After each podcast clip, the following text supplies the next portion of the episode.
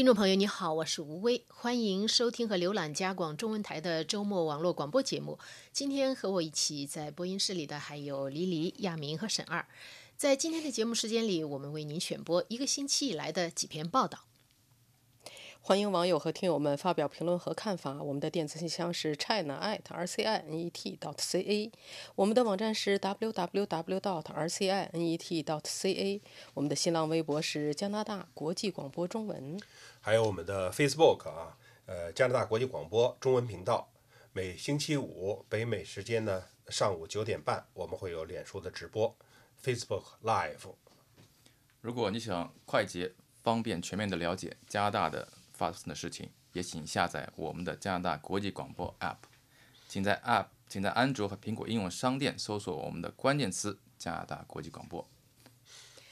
是的，加拿大国际广播的 App 是一个浏览加广内容的方便而且免费的呃方式。是。那么接下来呢的接下来的时间里，我们就来浏览一下呃这个星期的几篇报道。亚明，就是加拿大的石油钻探公司最近一段时间正在纷纷的，就是南迁到美国，这个在大选过后爆出的这个消息引起了相当大的关注。是啊，就是说我现在就是一直其实在关注哈，就加拿大西部这个石油工业长期的低迷这个状况会有怎样的这个这个。已经到了一种什么程度？就是说，所以呢，看到这篇报道呢，我觉得应该是很值得报道一下。呃，因为现在已经等于是，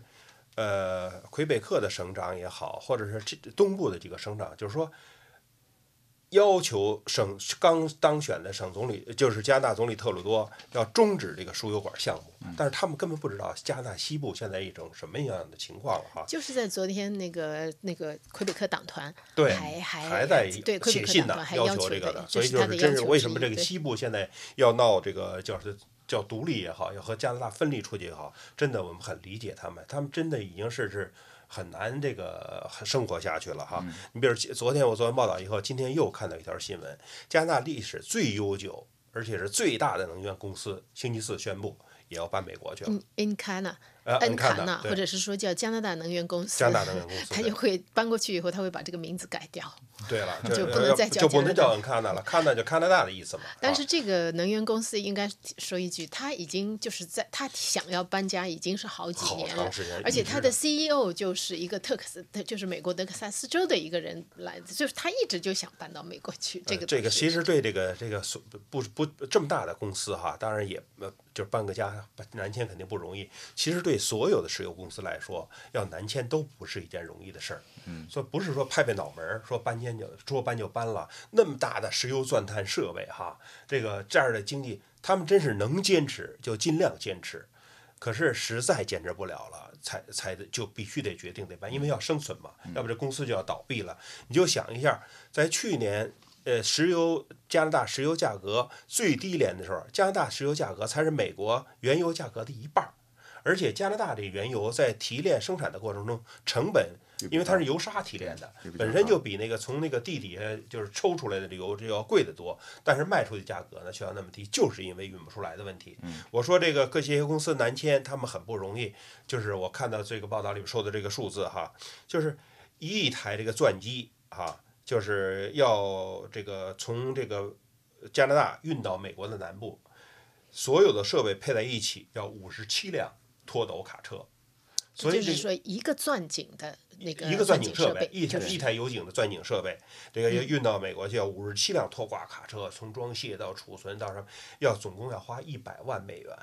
啊。这个说如果他们是有办法。就是肯定他们就不会这个，所以这个做这个有记者采访了一个叫萨塔杜钻井公司这个经理啊，他就说，他说我们是实在无法生存下去了啊，呃，如果要再分，就是说还能生存，我们就不会搬迁的，所以这也是一个非常就是令人痛心的事儿啊。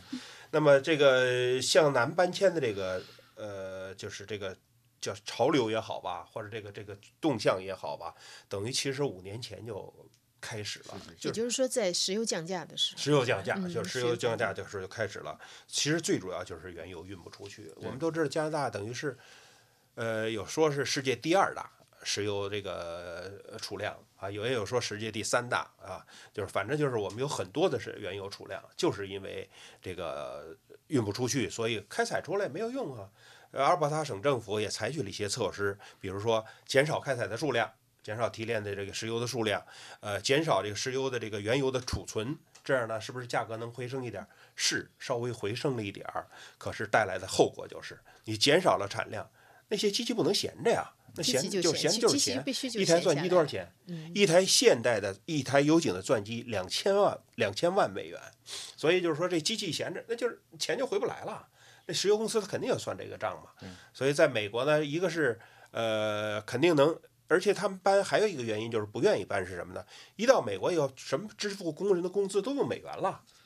这个成本一下就上升百分之三十啊。所以呢，但是他在那儿还是能赚到钱，所以他就还是决定就是搬美国去，就不能在加拿大，在加拿大就是就说句难听点的话，就是等着等死了啊！哪天就是就是就是倒闭了，公司就得哈。所以呢，这是一个非常令人痛心的事儿。所以那个，可是看到这些政客们呢也好啊，或者看到这些不是呃这个这个在西部生活的这些人也好哈，就打着环保的这个旗号，咱不是不主张环保哈，你先活命吧。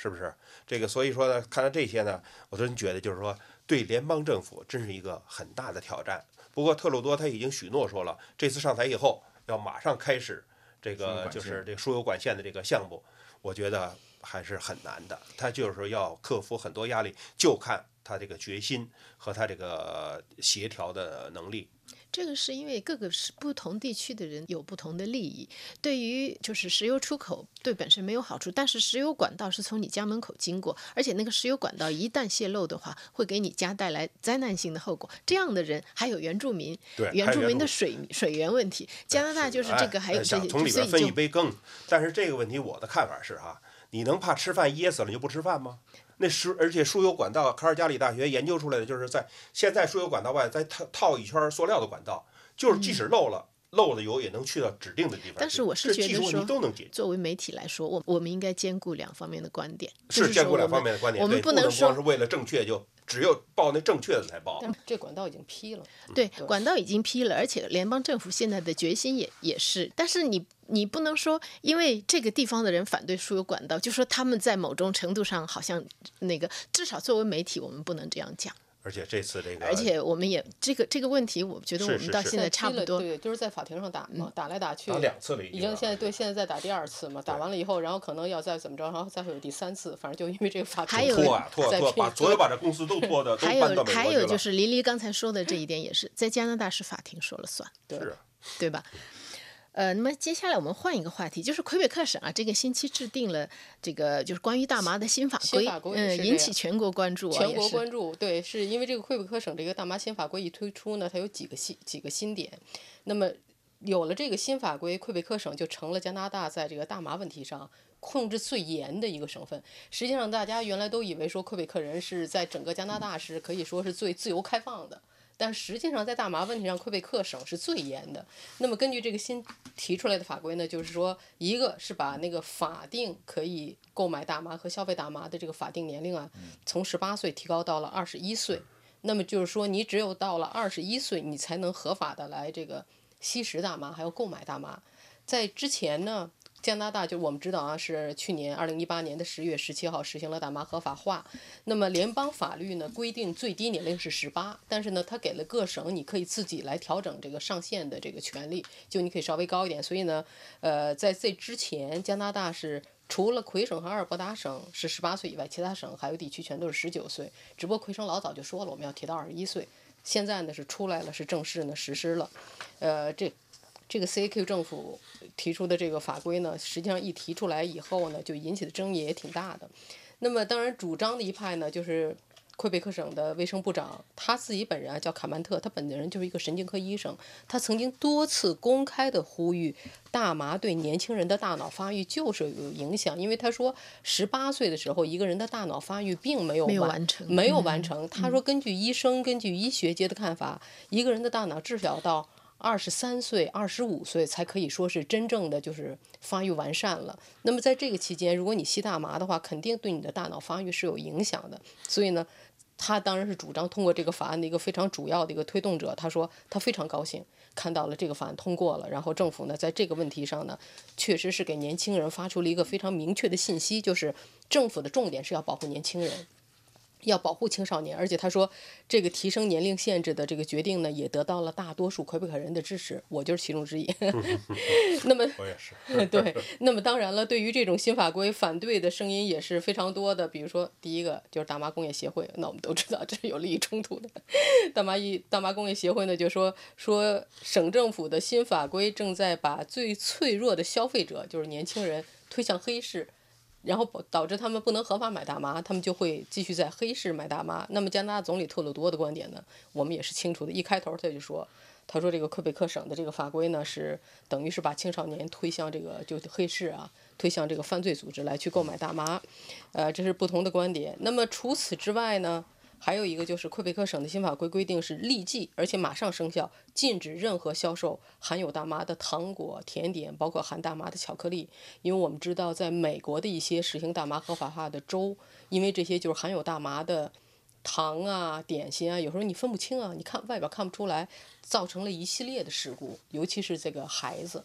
呃，少年儿童。所以呢，魁北克省马上在魁省。所有含大麻的糖果、甜点、巧克力一律不准卖。那么，另外呢，对在公共场所，你什么样的公共场所能够吸大麻，这个魁北克省的心理法有也有了更加严格的规定。另外一个呢，就是还有一件事儿，我们知道。加拿大联邦的这个大麻法是允许每个居民在家里种大麻的，最多不能超过四颗。但是魁北克省从一开头就给否了，但是这个也当然被人一样就打上法庭。所以魁北克省的今年九月，魁北克省的高级法院的一位法官说呢，说魁北克省的这个法规呢，呃，侵犯了联邦政府的管辖权。那么现在就是这个月早些时候呢，魁北克省政府 CQ 政府决定的说，我们要对这名法官的裁决提出上诉。我们要继续维持禁止在家在家种大麻，哪怕只是四颗，禁止种大麻的这个禁令。嗯，那就是实际上就是现在他的这个法规有一部分还是在需要在法庭上继续在就就对双方继续交锋，就是再打下去。那么另另外就是说你说的禁止呃禁止销售糖果，就是含大麻的糖果和巧克力呢是立即生效，但是是但是提高这个年龄上限呢是明年的，就是再过几个月。明年的元旦，二二零二零年的元旦开始生效，是吧？嗯，好，好，接下来我们请沈二介绍一下，就是谷歌的最新搜索更新。嗯嗯，为什么要讲这个呢？因为任谷歌的任何的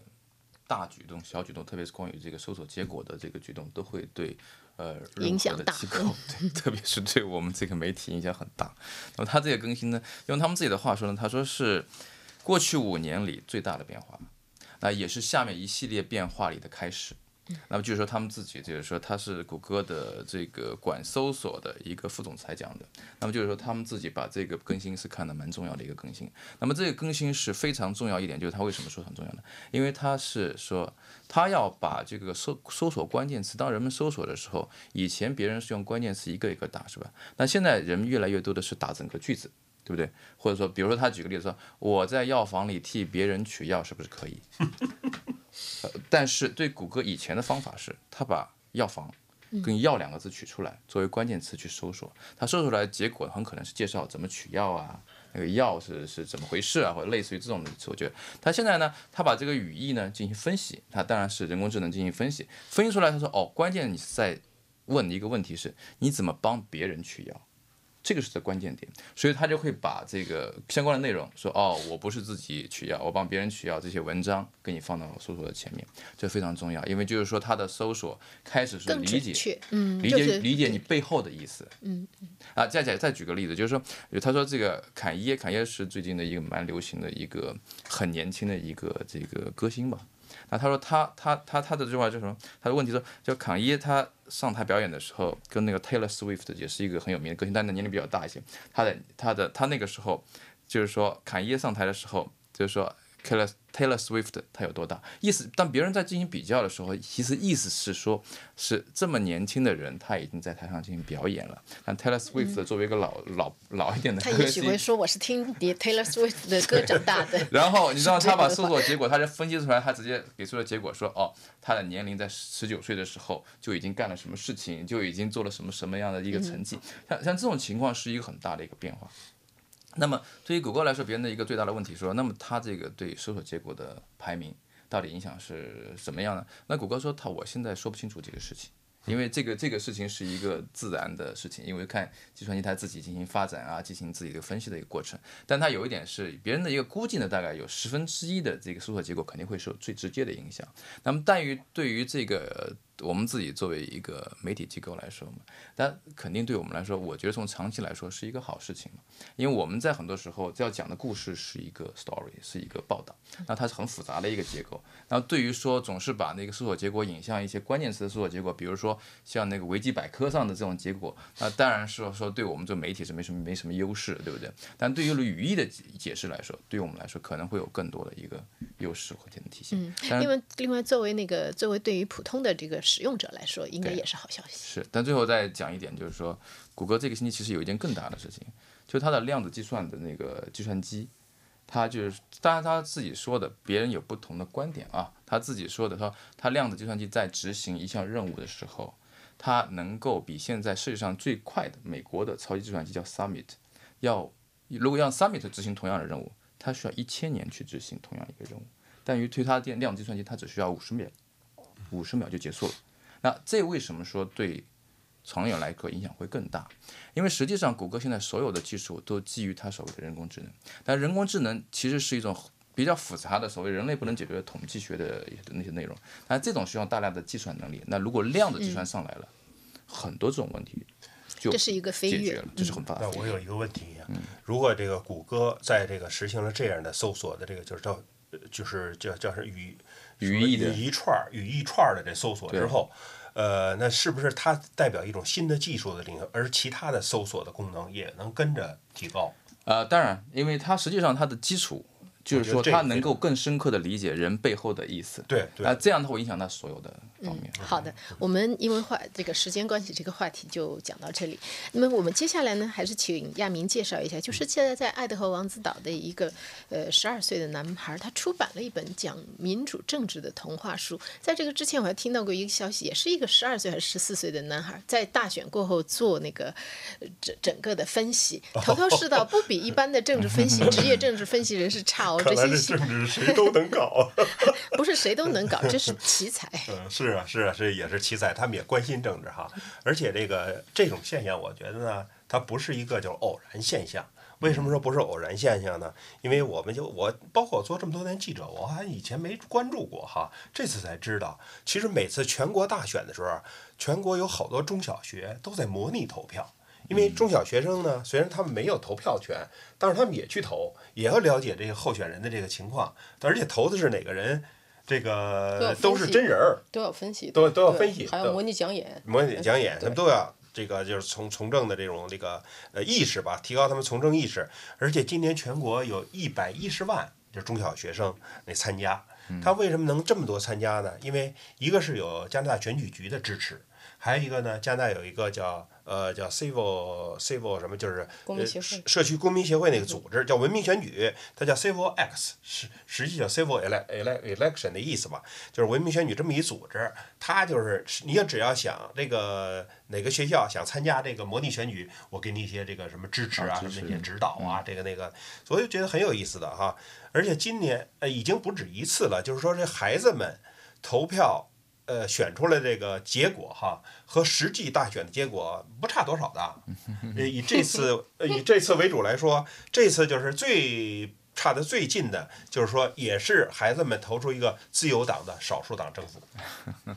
当然，就是对新民主党和这个保守党这个投票的这个距离稍微差了点儿。按他们孩子投票呢，啊，就是新民主党能成为这个第三大党。但没想到出了一个魁北克，不落魁北克。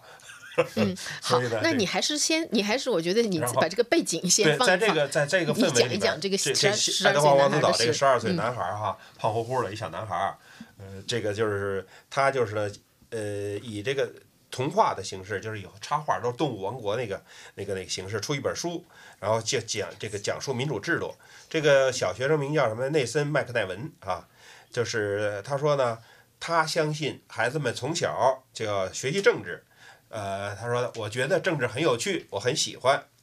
呃，他怎么能够想起来出一本这样的书呢？是因为呃去年的时候，老师布置一门作业，一个作业就是说是什么呢？就是说让大家这个要写一个故事，这本儿这个故事呢能变成图画的形式这个表现出来。嗯。那么当时因为正在这个呃呃就是爱德华王子岛啊正在举行省选，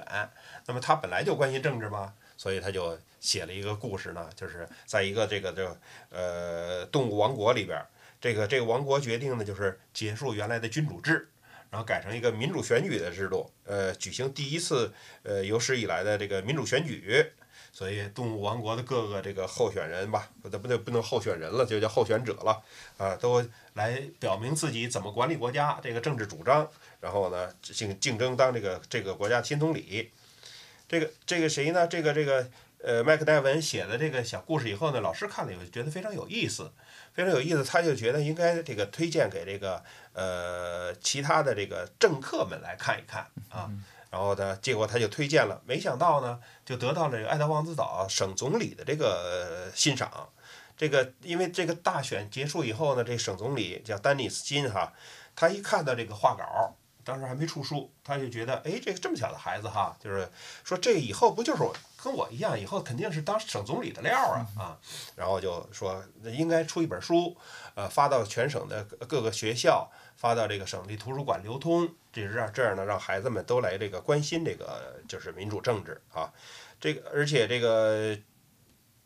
在这个正式的这个书出版了以后呢，省长还邀请这个麦克戴文他们呢到这个省长办公室，哎，请他吃顿午饭，当然很那就是便餐了什么的，而且把他的老师啊，把他家长啊请着一块儿来的哈。那么这个这个戴这内森这小胖小胖小伙儿。胖小孩儿看，就对这些结果呢，就感到非常高兴。他就